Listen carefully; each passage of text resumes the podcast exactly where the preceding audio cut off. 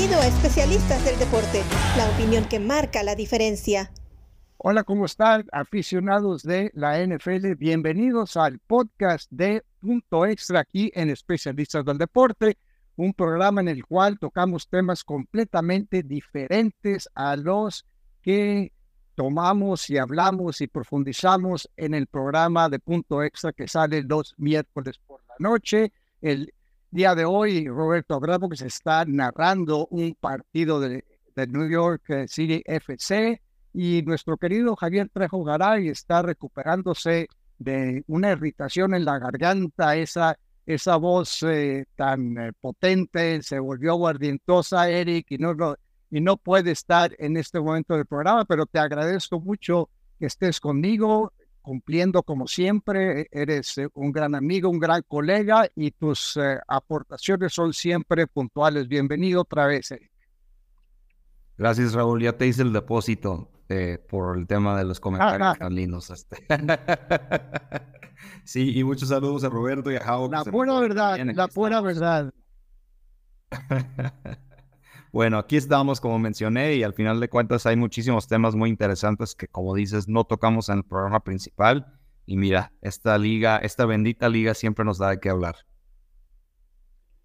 Pues empezamos eh, con la AFC Norte, una división que pues prácticamente la gran mayoría de los expertos ya daba por ganada al equipo de Cincinnati, pero vinieron los problemas de Joe Burrow el 27 de julio, sufre un tirón en, en la pantorrilla, le molestó en, sobre todo el final del segundo partido de, de temporada regular, un, juego, o sea, han, perdido, un juego que perdieron pues drásticamente contra el equipo de, de Cleveland, Tuvimos también a un Pittsburgh que fue arrollado en la primera semana por eh, San Francisco.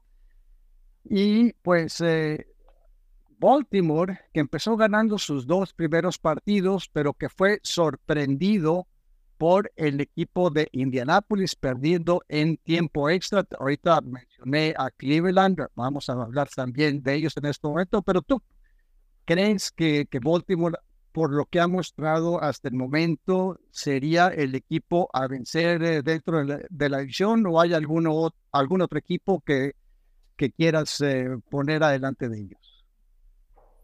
No, mira, Baltimore ha sido definitivamente el equipo más balanceado, en mi opinión, esta temporada, tanto en ofensiva y defensiva. Yo creo que se tiene que descartar de cierta manera el juego de la semana pasada contra Indianapolis, un juego muy raro en donde parecía eh, a momentos que ninguno de los dos equipos quería ganar, en serio. O sea, esos últimos 8 o 10 minutos de juego, incluyendo eh, los últimos dos minutos del cuarto cuarto, porque se fueron a tiempo extra, se jugaron prácticamente en medio campo.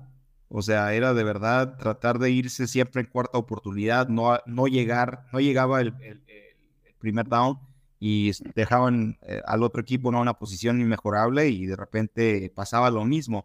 Entonces yo creo que Baltimore en términos de talento en ambos lados de la pelota me sigue gustando más que cualquier otro equipo de esta división. Es irónico ahorita pensar que Pittsburgh, por ejemplo, es el líder de la división y tienen una diferencia de puntos negativa, ¿no? De 14 puntos. Pero si nos ponemos a ver eso, la diferencia de puntos y lo que han sido capaces de hacer estos equipos eh, en la temporada, me ha gustado muchísimo la defensiva de Cleveland. Me parece que Cleveland es un equipo que también se pensaba podía estar allí en la conversación de wild card si estabas siendo bastante optimista, pero lo que hemos visto sobre todo la defensiva y que se ha solidificado el tema de Deshaun Watson dentro del esquema de Kevin Stefanski, da a entender que Cleveland le puede también hacer pelea ahí a Baltimore. Yo descarto de momento Cincinnati porque estamos a la espera de ver qué pasa con Joe era una victoria muy importante el lunes por la noche cuando recibieron a los Rams, un juego también bastante, bastante raro, que ninguno de los equipos tuvo buen accionar eh, ofensivo. Ah, pues yo te quería preguntar, por ejemplo, ¿cómo has visto a, Lamar Jackson en este nuevo esquema de Todd Monken? Lo hemos visto lanzar mejor, ha seguido corriendo, ha seguido, anotó dos touchdowns por tierra la, eh, el, el, juego pasado. Eh, el nuevo Lamar Jackson o lo puedes considerar nuevo o sigue siendo, como dicen, la misma gata pero revolcada? pues con Lamar Jackson siento que hay un tema que no se puede ignorar, que es que no está J.K. Dobbins, ¿no?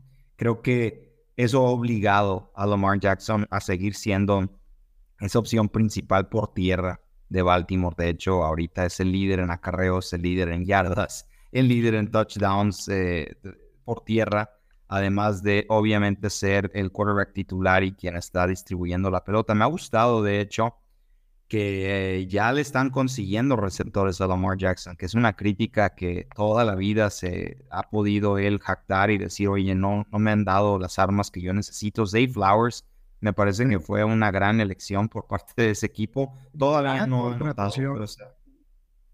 Sí, sí, entonces él, él, él definitivamente es como el jugador en el que Lamar Jackson ya confía. Tiene una salida él para esos pases en donde en temporadas anteriores prefería él correr, veía nada más si, si Marquise Brown, por ejemplo, estaba cubierto o Mark Andrews, y si esos dos jugadores no estaban disponibles para él en una jugada, pues echaba a correr. Eso también me preocupa, el hecho de que como no está J.K. Dobbins, ha tenido que correr la pelota Lamar Jackson. El tema de las lesiones siempre va a ser algo importante con él. Entonces yo quiero ver más bien que Baltimore balancee su tema de ofensiva que puedan correr el balón más sin Lamar Jackson para conservarlo para la segunda mitad de la temporada. Pero de momento me gusta mucho lo que he visto de él. O sea, es un ex MVP. No, no creo que se le pueda eh, reprochar mucho a un talento como Lamar. Fíjate que ahorita, eh, bueno, mencionabas a Cincinnati, Cincinnati siempre empieza lento, yo no los descarto del todo, pero sí se ve que Joe Burrow eh, está muy limitado. Ya no es el Joe Burrow que tiene tiempo para lanzar pases profundos. Su ofensiva se ha tornado de muchos pases cortos, muchos pases rápidos para no exponerlo. Creo que es una lesión que va a durar hasta el resto de la temporada. Es una lesión bien, bien complicada.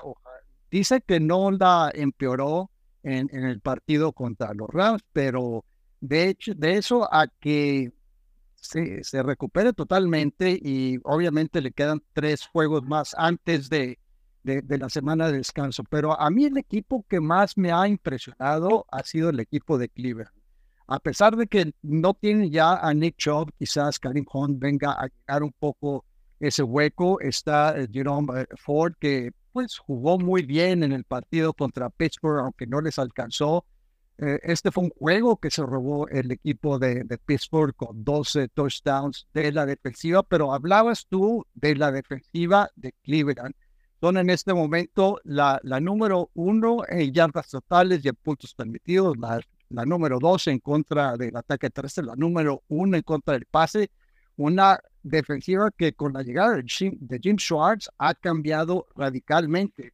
Precisamente esta semana eh, se enfrentan Baltimore y Cleveland. O sea, Baltimore visita a Cleveland en un partido que pues para mí enfrenta hasta lo que he visto a los dos mejores equipos de la división. Sí es bien cierto que Pittsburgh es eh, técnicamente eh, el líder, pero necesitan em, empezar a, jugar con más consistencia. Van esta semana contra el equipo de Houston, un juego que de hecho me va a tocar narrar eh, supliendo a mi querido amigo y colega Álvaro Martín, que está eh, que recuperándose de, una operación, todo bien, pero pues eh, va a estar en, la, en el IR por un par de, de semanas. pero, en fin, o sea, Baltimore para mí era el equipo favorito. Sí, la lesión de J.K. Dobbs, al igual que la lesión de Nick Chubb, dos corredores que son fundamentales en los ataques de ambos equipos los reducen en comparación al resto de la conferencia, pero entre esos dos y el domingo se enfrenta, va a estar el duelo por esta división que sin lugar a dudas a mí me parece la más dura de la NFL. Pasando a una división que pues hasta el momento ha sido de contraste, porque tiene dos equipos que están jugando bastante bien y dos equipos que no han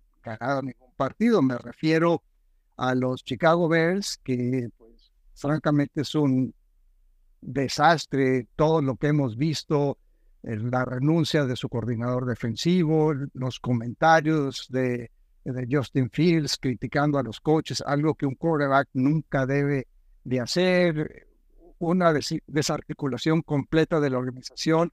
Pero quiero enfocarme en Minnesota, que también va a ser hoy tres, porque Minnesota era el favorito de muchos. Bueno, yo lo puse en último lugar de la división. Yo esperaba más de Chicago. Chicago ha quedado muchísimo de ver también. Chicago tiene dos titulares de la línea ofensiva en la lista de, lesionados.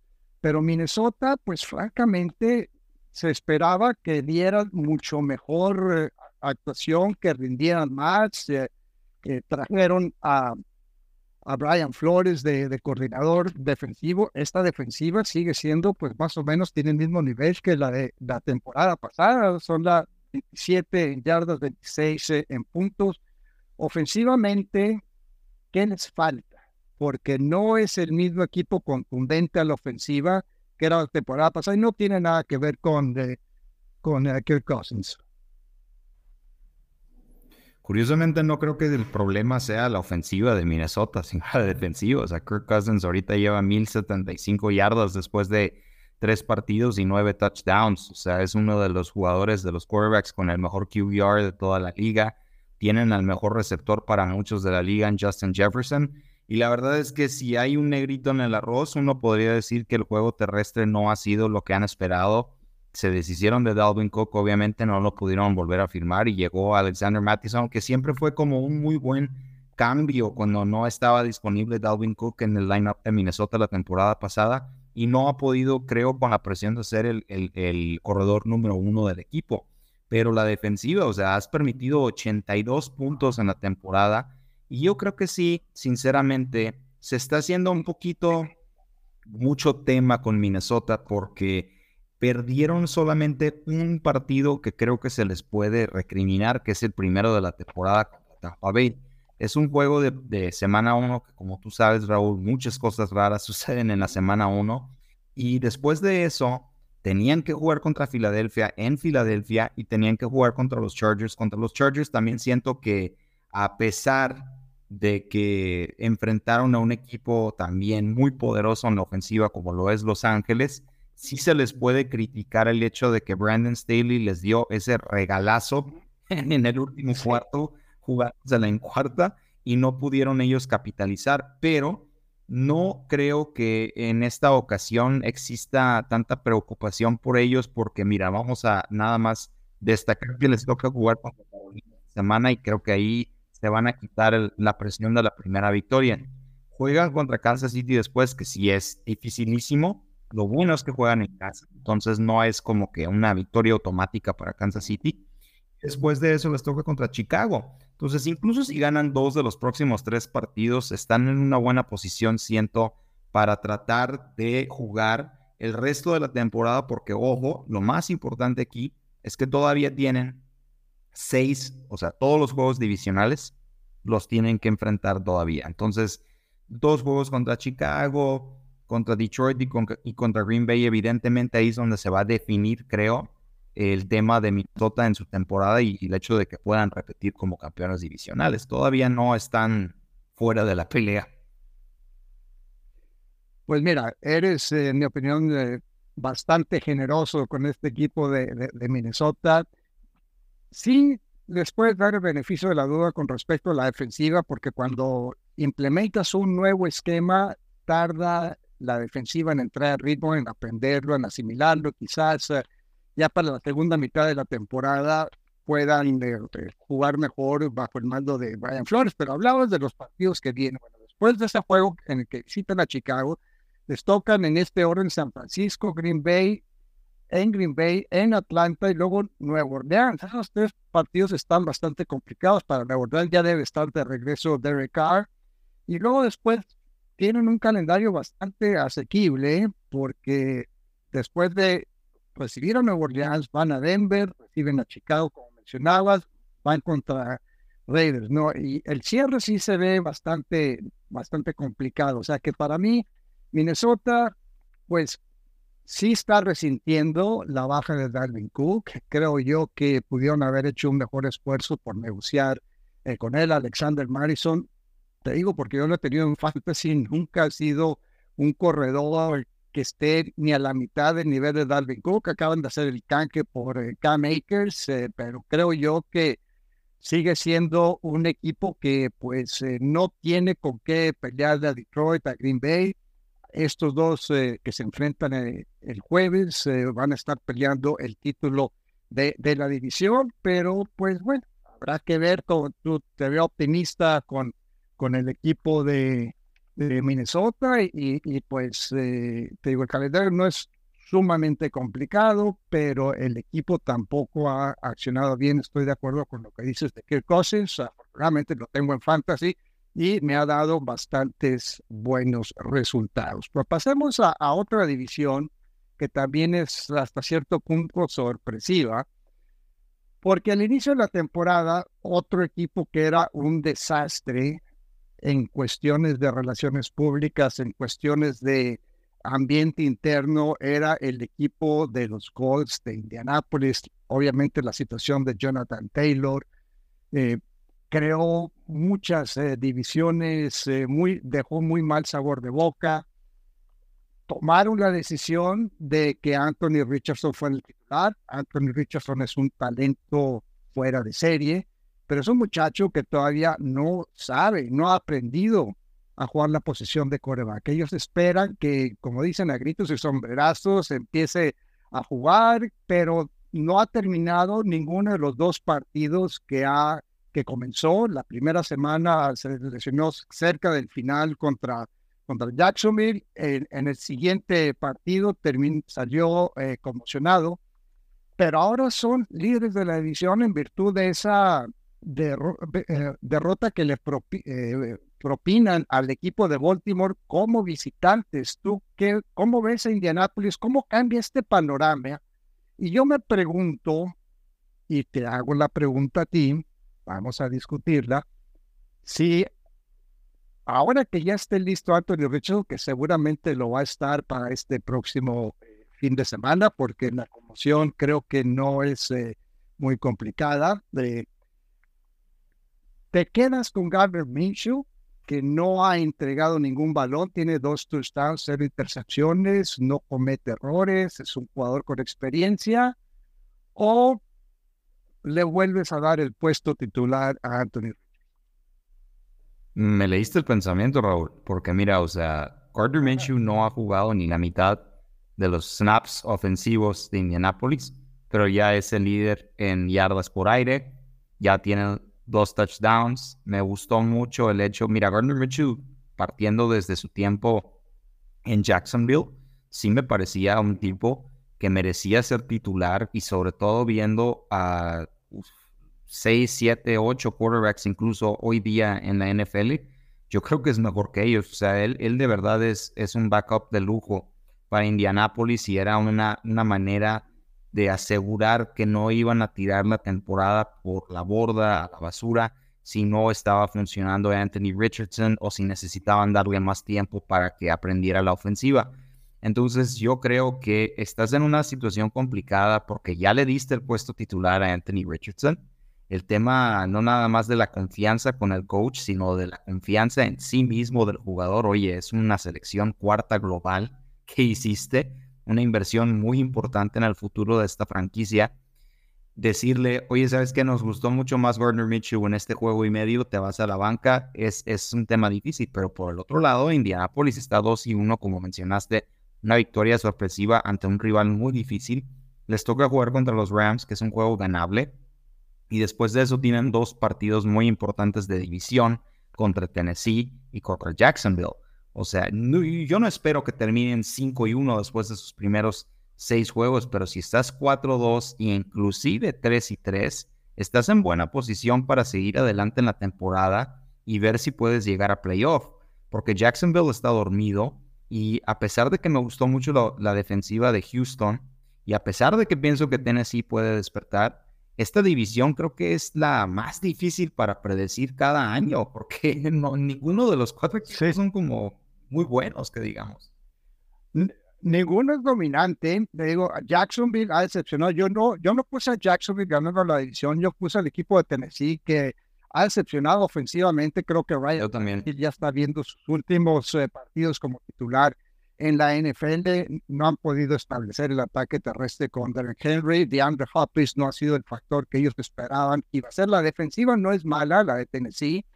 Veo a un Houston que ganó pues, prácticamente gracias a equipos especiales. Eh, bloquean un gol de campo, regresan una patada de kickoff para, para touchdown, que fue eh, prácticamente la diferencia en ese juego contra Jackson. Pero regreso a Indianápolis porque no me contestaste. Mi pregunta es, ¿te quedas con Gardner o pones Yo sí. a Anthony Richardson de regreso? Yo sí me quedo. Yo sí me quedo. Me quedo, no, no, me quedo con Gardner Minshew porque te digo, me gusta. Pero es que ese es el tema. Porque eso es sobre papel. Eso es la mejor decisión, la verdad. Sí. Esa es la mejor decisión sobre papel darle puesto a Gardner Minshew. Pero mencioné el tema de la confianza y es difícil. Ajá. Y, pero fíjate que no creo que Indianapolis esperaba estar en posición de pelear por la división. Dijeron, bueno, pues vamos a, ir llevándola poco a poco, pero cuando se fue en ese partido, otra de las razones por las que no pude estar contigo esa primera semana en el quinto cuarto, los vi en persona y escribí una nota en la ofensiva en serie al respecto del equipo de En Mi opinión del equipo, lo que dije es que la defensiva podría ser de las mejores. Los siete frontales son tan buenos como cualquier siete frontales que hay en la NFL. En los esquineros, los corners, eh, como que están ahorita eh, a, medio nivel, pero están mejorando y con la presión que ejerce su, su línea defensiva, creo que, que están compensando esa falta de habilidad a la hora de cubrir. Mencionaba yo que este equipo sería completamente diferente con Jonathan Taylor que le ayudaría muchísimo a Anthony Richardson. Pero bueno, ahora llega un Zach Moss que está aprovechando la oportunidad que no tuvo con, con Buffalo. En Buffalo nunca pudo destacar, pero ahora le dan el puesto titular, lleva eh, dos partidos, primero 180, con 88 yardas y el otro con 122. Eh, o sea, ha ido mejorando poco a poco y ahora viene también qué va a pasar con Jonathan Taylor. Y también me interesa mucho tu pregunta, porque Jonathan Taylor está elegible o para ser activado, para ser canjeado después, o sea, a partir del próximo martes. ¿Tú qué haces también ahora con Jonathan Taylor?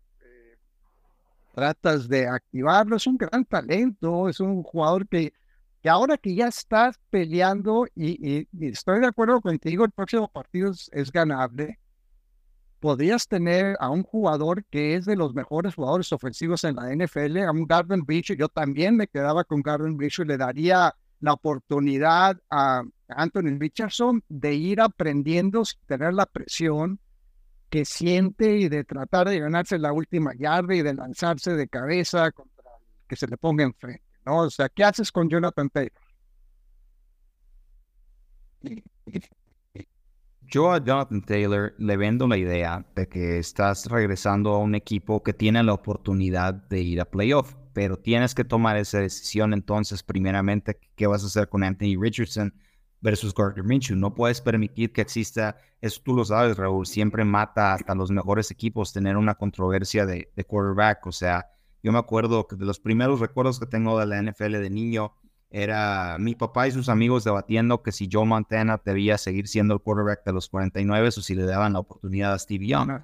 Esas son cosas que hasta las mejores franquicias les puede pasar, pero en esta, en esta situación específica es el hecho de, como mencionábamos, no existe un equipo dominante. Yo creo que Jacksonville se ha visto muy endeble y a mí me gusta mucho el hecho de que Indianapolis no nada más ha ganado estos dos partidos de manera sorpresiva, sino que lo hicieron como visitantes ganaron en Houston, ganaron en Baltimore y ahora cuatro de los cinco partidos que tienen ahorita inmediatamente son en casa. Son en casa. Tienes una oportunidad de oro. Jonathan Taylor, yo te digo, le vendo esa idea y le digo, mira, regresa y vamos a ver qué pasa después contigo y tu contrato. Pero en esta temporada tenemos la oportunidad quizás de hacer algo que no hemos hecho desde que prácticamente se retiró Andrew Luck. Te dijiste algo muy importante, el que se llegara a dividir el vestidor con la situación de los quarterbacks. Yo pienso a favor del, del argumento de dejar a Gardner Minshew, que Gardner Minshew les da la mejor oportunidad de ganar. Con Anthony Richardson es un proceso de aprendizaje y quizás se convierta en un superestrella, pero hoy en día Gardner Minshew les da la mejor oportunidad de ganar. Y tú, como miembro del equipo, quieres ganar. Quieres tener a un alto Richardson para el futuro que sea a un nivel extraordinario, pero no sabes si vas a estar en el equipo más adelante del año próximo, dentro de dos años. Tú quieres ganar ahora y tienes la oportunidad. Y, si no le das eh, la, a Gardner Minshew el puesto titular hasta que nos demuestre que no puede sostenerlo, creo que ahí se, haría otra fractura del vestidor que acabas de mencionar. Pero pues bueno, o sea, en general, ¿alguna posibilidad de, Jacksonville de, de, repuntar o de Tennessee? Yo creo que ahorita más bien de Jacksonville, porque la defensiva de Tennessee, que es el fuerte de ese equipo, también ha sido decepcionante. Yo creo que con Jacksonville eh, podemos apuntar al hecho de que Trevor Lawrence no ha tenido el mejor inicio de temporada, pero tienen un muy buen corredor en Travis Etienne que les permite establecer el juego por tierra. Tienen muchas opciones de receptores, o sea, no nada más con las alas, sino con las alas cerradas. Evan Ingram me parece que es este, un jugador que les ofrece una dimensión muy distinta a los Jaguares eh, sobre casi cualquier otro equipo en la NFL. Es como prácticamente ver eh, cómo utilizaban antes los 49ers a, George Kittle. Es este, un jugador que, que siempre, siempre le ha servido bastante a, las ofensivas en las que ha estado. Incluso a mí me gustaba mucho con estaba York. Ahora también tienes eh, receptores abiertos a, oye, tienes a Calvin Ridley. Tiene que aprender Travis Lawrence a establecer esa conexión con Calvin Ridley y cuando suceda eso, combinado con Christian Kirk, con Zay Jones, Siento que Jacksonville, ofensiva, se va a recuperar y por ende ese equipo se va a recuperar. Sería la única preocupación que yo tendría si soy Indianapolis y por eso mismo hay que ser como cuando hay. O sea, tienes cuatro juegos en casa de los próximos cinco, estás arriba en la división, te diste cuenta que Gardner Minshew sí puede con, este, con esta ofensiva, dale la oportunidad, totalmente. Sí, y, y recuerdo ese partido contra Jacksonville en la primera semana, Indianapolis llegó al, último cuarto con la posibilidad de, ganar ese encuentro. Tennessee, yo no lo acabo de descontar, pero sí me ha decepcionado mucho Ryan Tannehill. Tiene solamente una victoria.